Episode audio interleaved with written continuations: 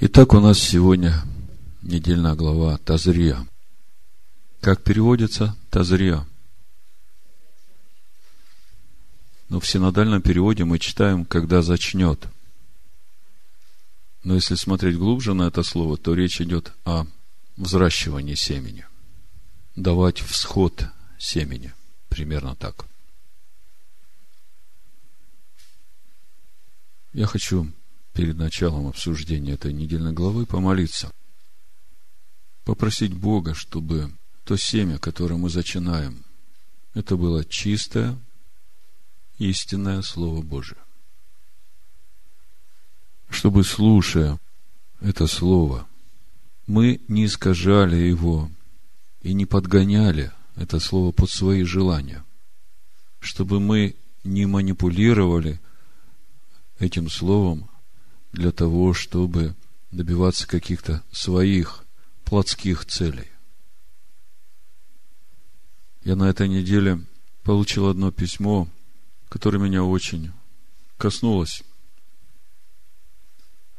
Речь идет об одном человеке, который регулярно слушает наши проповеди. Более того, рекомендует наши проповеди другим людям, которые хотят познать истинное мессианство. И при всем при этом, в последнее время, этим человеком руководит мысль, которая свидетельствует о том, что, слушая проповеди, читая Слово Божие, этот человек в какой-то момент потерял страх перед Богом и решил подогнать Слово Божие под свои плотские желания. Речь идет о том, что у этого человека есть семья, трое детей, дети уже взрослые – Меньшей девочке уже скоро 19 лет исполнится. И вдруг в какой-то момент он услышал проповедь о седьмом годе, о свободе, которая придет по окончанию этого седьмого года. Говорит, ну вот, закончится седьмой год, и я обрету свободу. От вас, от жены и от детей. Придет ангел и освободит меня от вас. И я буду жить с той женщиной, которой я встречался еще в молодости – у которой тоже своя семья, дети. Подумайте, сколько лет уже прошло, да? С которой он встречался до того, как женился на своей жене. И он это на полном серьезе говорит. Вот я жду такой свободы. И человек, который мне пишет об этом, он переживает за судьбу этого человека, за жизнь его.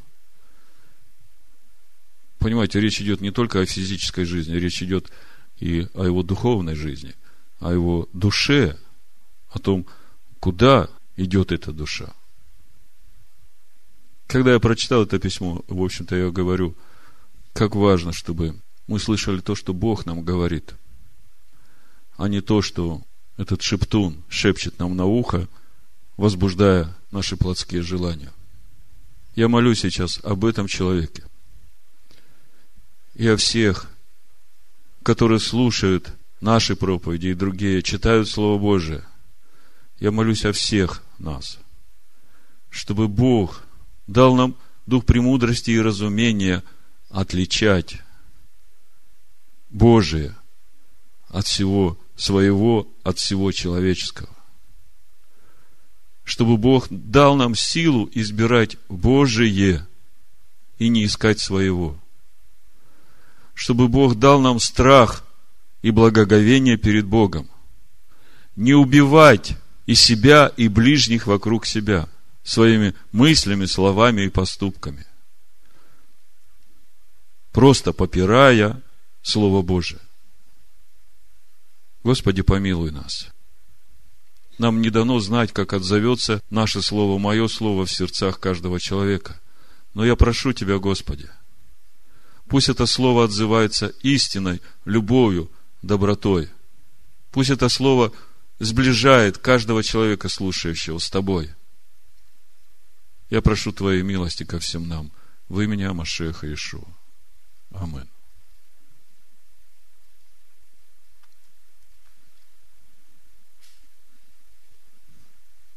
Итак, недельная глава Тазрия –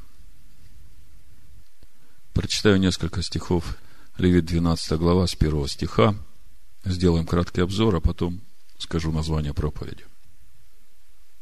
И сказал Господь Моисею, говоря, скажи сынам Израилевым, если женщина зачнет и родит младенца мужеского пола, то она нечиста будет семь дней, как в одни страдания ее очищением. Она будет нечиста. А восьмой же день обрежется у него крайняя плоть его, и тридцать три дня должна она сидеть, очищаясь от кровей своих.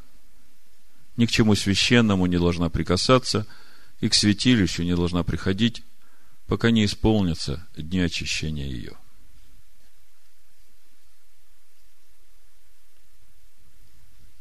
Первое, что мы видим у женщины, родившей мальчика, есть два этапа очищения. Первый этап – это семь дней, как в одни страдания и очищения. То есть, когда у женщины заканчиваются месячные, от этого дня отсчитывается семь дней чистых. И в седьмой день принимается миква, и с заходом солнца седьмого дня, с началом восьмого дня, женщина объявляется чистой. Даже когда сегодня у нас нет миквы, у нас есть кровь Амашеха Иешуа и наша молитва как посвящение Богу. И когда в седьмой день по окончании молимся, я говорю о женщинах, этой молитвой, то чистыми мы становимся по заходу солнца седьмого дня. А потом начинается 33 дня очищения от кровей. Если посмотреть комментарий Раши, Раши вводит такое понятие, как твуль-йом. Человек в день омовения. Мы об этом уже говорили. В чем суть этого понимания? Если человек в седьмой день принимает микву, то с того момента, как он вышел из миквы, до того момента, когда зайдет солнце, еще будет какой-то период времени. То есть он как бы уже после миквы должен быть чистым – но чистым он становится по заходу солнца. И вот это вот время, как бы чистый, но еще не обрел статус этой чистоты, называется твульем. Человек в день омовения. Так вот, э, вот эти 33 дня очищения женщины после родов, после мальчика, они и есть вот этот твульем для женщины. Написано, что не должна прикасаться ни к чему священному и не должна входить во святилище. Ну, чисто практические рекомендации для новозаветних верующих. Что можно, что нельзя. Молиться Богу в тайной комнате можно. Приходить на служение можно. Я говорю о новозаветних верующих, у которых внутри живое семя, источник. Вы помните эту структуру человеческой души с двойным йод? Двойственная структура. Есть нефеш, есть нешама. Нешама всегда остается чисто, это источник. Это Машех, живущий в нас. Нефеш, по определенным причинам, женщины во время месячных, соприкосновения со смертью, нефеш становится нечистой. Так вот, молиться может, приходить на служение может. Но молиться за других с возложением рук не может. Участвовать в различных видах служения, типа прославления, обучения детей в это время не может. Участвовать в хлебопреломлении не может. И еще один момент – встреча шаббата. Я не знаю, как у вас, мы в семье встречаем шаббат. У нас э, кидуш. Это не просто кидуш как благословение шаббата, а это как хлебопреломление во имя Ишуа Машех. И когда вот так встречается шаббат, то, конечно, тогда в хлебопреломлении участвовать жена или дочь, у которой месячные, она не может. В такой встрече шаббата еще один нюанс. Когда присутствуют посторонние люди, которые не в завете. И получается так, что они будут с вами вместе за субботним столом. Как начинать шаббат в таком случае? Бог благ. И если вы будете встречать шаббат с бокалом вина на благословение шаббата и с двумя халами квасными, то в такой трапезе может участвовать и ваши гости. Вы не связываете это с э, природой Машеха Ишуа, вы просто даете этим людям вкусить благость наступления шаббата. И это не будет грехом, и это не будет осквернением имени. Это будет благословением для тех людей, которые, может быть, впервые соприкоснутся с вот этим понятием седьмого дня со встречей субботы. И когда вот так встречается шаббат, то, конечно, тогда участвовать жена или дочь, у которой месячные, она не может. Вот это то, что практически в отношении встречи шаббата, в отношении участия в служении женщины, которая вне очищения, как ей в этом всем быть. Ну и, конечно, мужьям в это время нужно быть очень чуткими, заботливыми о своих женах, поскольку именно в это время женщины особенно нуждаются в духовном покровительстве, в защите, в опеке, в поддержке. Поэтому, если муж верующий, если он живая скиния, то вот этой любовью, которая течет из него, вот этой живой рекой, он должен поддерживать, освещать свою жену все то время, пока она снова не станет чистой. Вот несколько мыслей из иудейских комментариев по поводу соблюдения женщиной этих дней очищения. Как мы уже указывали в связи с разделом об обрезании, Баришит, 17 глава, 15 стих и далее, одной из основных черт еврейской женщины, как подлинной дочери Сары, является ее готовность добровольно подчиняться той норме морали, о которой мужчине постоянно напоминает знак обрезания на его плоти. Итак, законы тума и тагара, нечистоты и чистоты, которые должны соблюдаться женщинами, служат столь же сильными средствами в достижении женщиной чистоты характера. День, когда отец, исполняя свой первый долг перед сыном, совершает обрезание, должен вселить в отца священную решимость воспитать сына ходить, исполнившись нравственной силы перед Богом, Богом закона. И своим собственным поведением служить сыну образцом такого образа жизни. Подобно этому, то обстоятельство, что путь женщины к чистоте после рождения дочери в два раза длиннее, чем после рождения сына – безусловно, должен служить для того, чтобы внушить матери всю торжественность и величие ее задачи стать учителем, руководителем и образцом для будущей еврейской женщины, то есть для ее дочерей. В конце концов, влияние матери в формировании нравственных эталонов ее дочери в два раза сильнее, чем ее влияние на нравственное развитие сыновей. Главный импульс в обучении сыновей исходит от отца, на которого они могут смотреть как на образец для своей будущей роли мужчины. А что касается дочерей, мать не только является ролевой их моделью, но и тем человеком, который формирует их характер. Так что после рождения каждой дочери она поступит хорошо, готовя себя с удвоенной энергией, как ради самой себя, так и ради своей новорожденной дочери, к тому, чтобы они обе смогли подниматься по величественному пути чистоты и морали к вершинам божественного идеала святости. Это комментарий Гирша.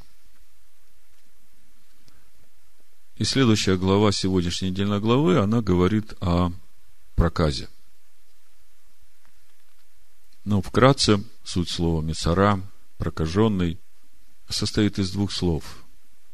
Мицор – вносить, ра – худое, плохое. То есть человек, который любит вносить плохое.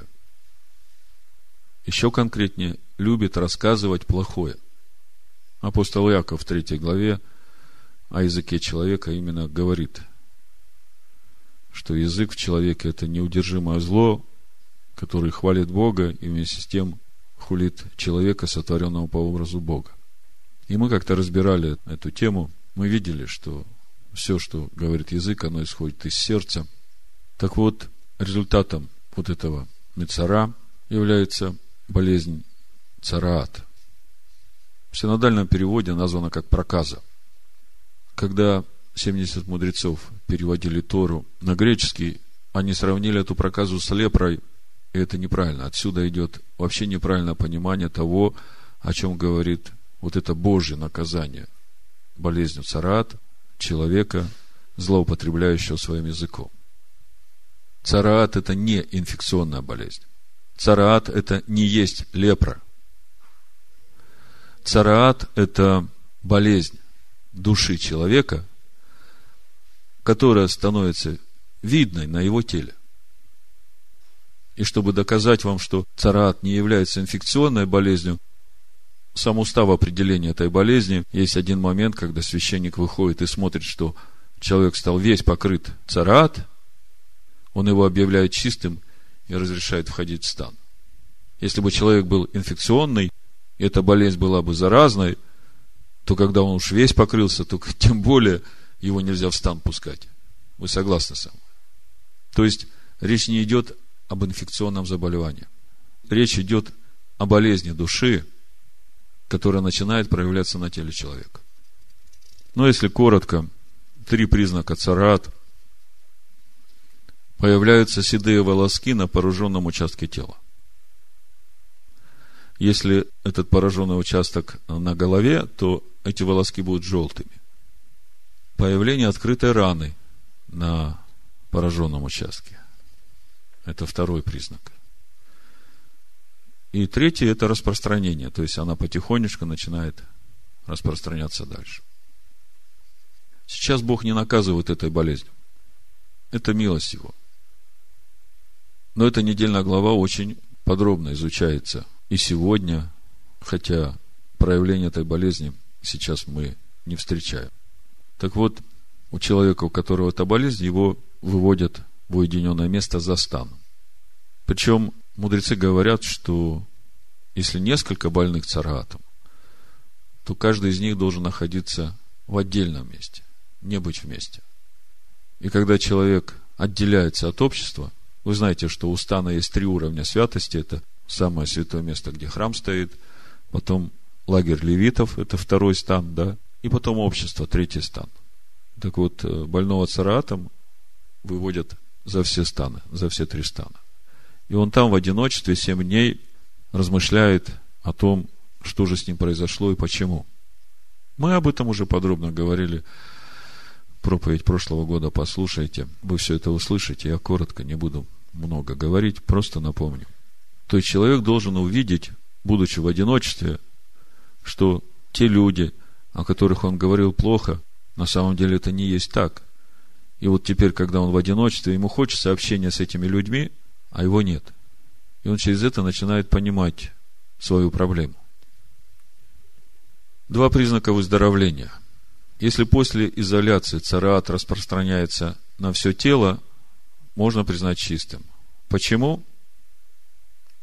Рамбам говорит, изолировали, потому что давал дурной пример. А теперь он является наглядным примером того, чем заканчивается такой бунт он не исцелен, но он является уроком для всех. Вы помните, как Мирьям начала роптать на Моисея вместе с Аароном? Числа 12 глава. Вы помните эту историю? Скоро будем читать. Значит, первый признак выздоровления стал весь в проказе полностью. А второй, если пятна стали темнеть. То есть, вот эта белая язва на коже начинает темнеть это значит, что кровеносные сосуды начинают приступать к пораженным участкам, и начинается процесс исцеления. Начинается выздоровление. Когда священник видит, что этот процесс начался, он объявляет его чистым. Но, как я уже говорил, главная причина этого заболевания – это злоречие. Притча 18 глава, 7 и 8 стих, 20 и 21. Слушайте, как написано. Язык глупого – гибель для него – и уста его – сеть для души его. Слова наушника как лакомство, и они входят во внутренность чрева. От плода уст человека наполняется чрево его. Произведением уст своих он насыщается. Смерть и жизнь во власти языка, и любящие его вкусят от плодов его. Вот здесь, в общем-то, все. В Левит 19 глава мы скоро будем изучать. 16 стиха написано, «Не ходи переносчиком в народе твоем, и не восставай на жизнь ближнего твоего, я Господь». Не враждуй на брата твоего в сердце твоем, обличи ближнего твоего, и не понесешь за него греха. Проблема наша, человеческая. Когда мы видим в человеке что-то, что нам не нравится, у нас почему-то не хватает любви и заботы к этому человеку, чтобы пойти и сказать ему, знаешь, вот, вот это, что ты делаешь, оно может принести тебе большой вред. И я не хочу, чтобы ты страдал из-за этого. Вот поразмысли, посмотри, надо тебе это или нет. По большей части люди так не поступают. А жаль. Они предпочитают за спиной этого человека с кем-то третьим обговорить все это, и в итоге и свою душу наполнил смертью, и того, кто слушает. Когда я читал материалы на эту недельную главу, Две истории, которые мне очень понравились, я хочу вам их рассказать. Это не будет долго. Но мне кажется, это поможет вам еще раз переосмыслить важность того, что мы говорим, зачем мы говорим и как мы говорим. У одного равина был ученик, который, ну, за спиной у этого равина много говорил плохого об этом равине.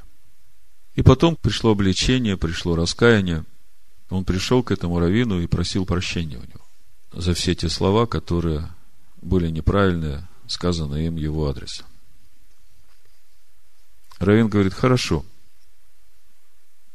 пойди домой, возьми подушку, разорви ее и перья пусти по ветру. А потом приди, я тебе скажу, что дальше делать. Ну, чтобы получить прощение. Тот пошел, все сделал, радый приходит, говорит, Рави, я сделал, как вы сказали. Он говорит, а вот теперь пойди и собери все эти перья.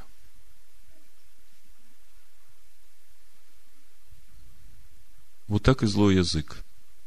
Собрать уже невозможно. А это слово, оно разлетается и ранит. Еще мудрецы сравнивают это слово со стрелой. И говорят, чем отличается вот слово наушника от слова Божьего. Слово Божие как меч – а меч даже в последний момент можно отвести в сторону и не губить жертв.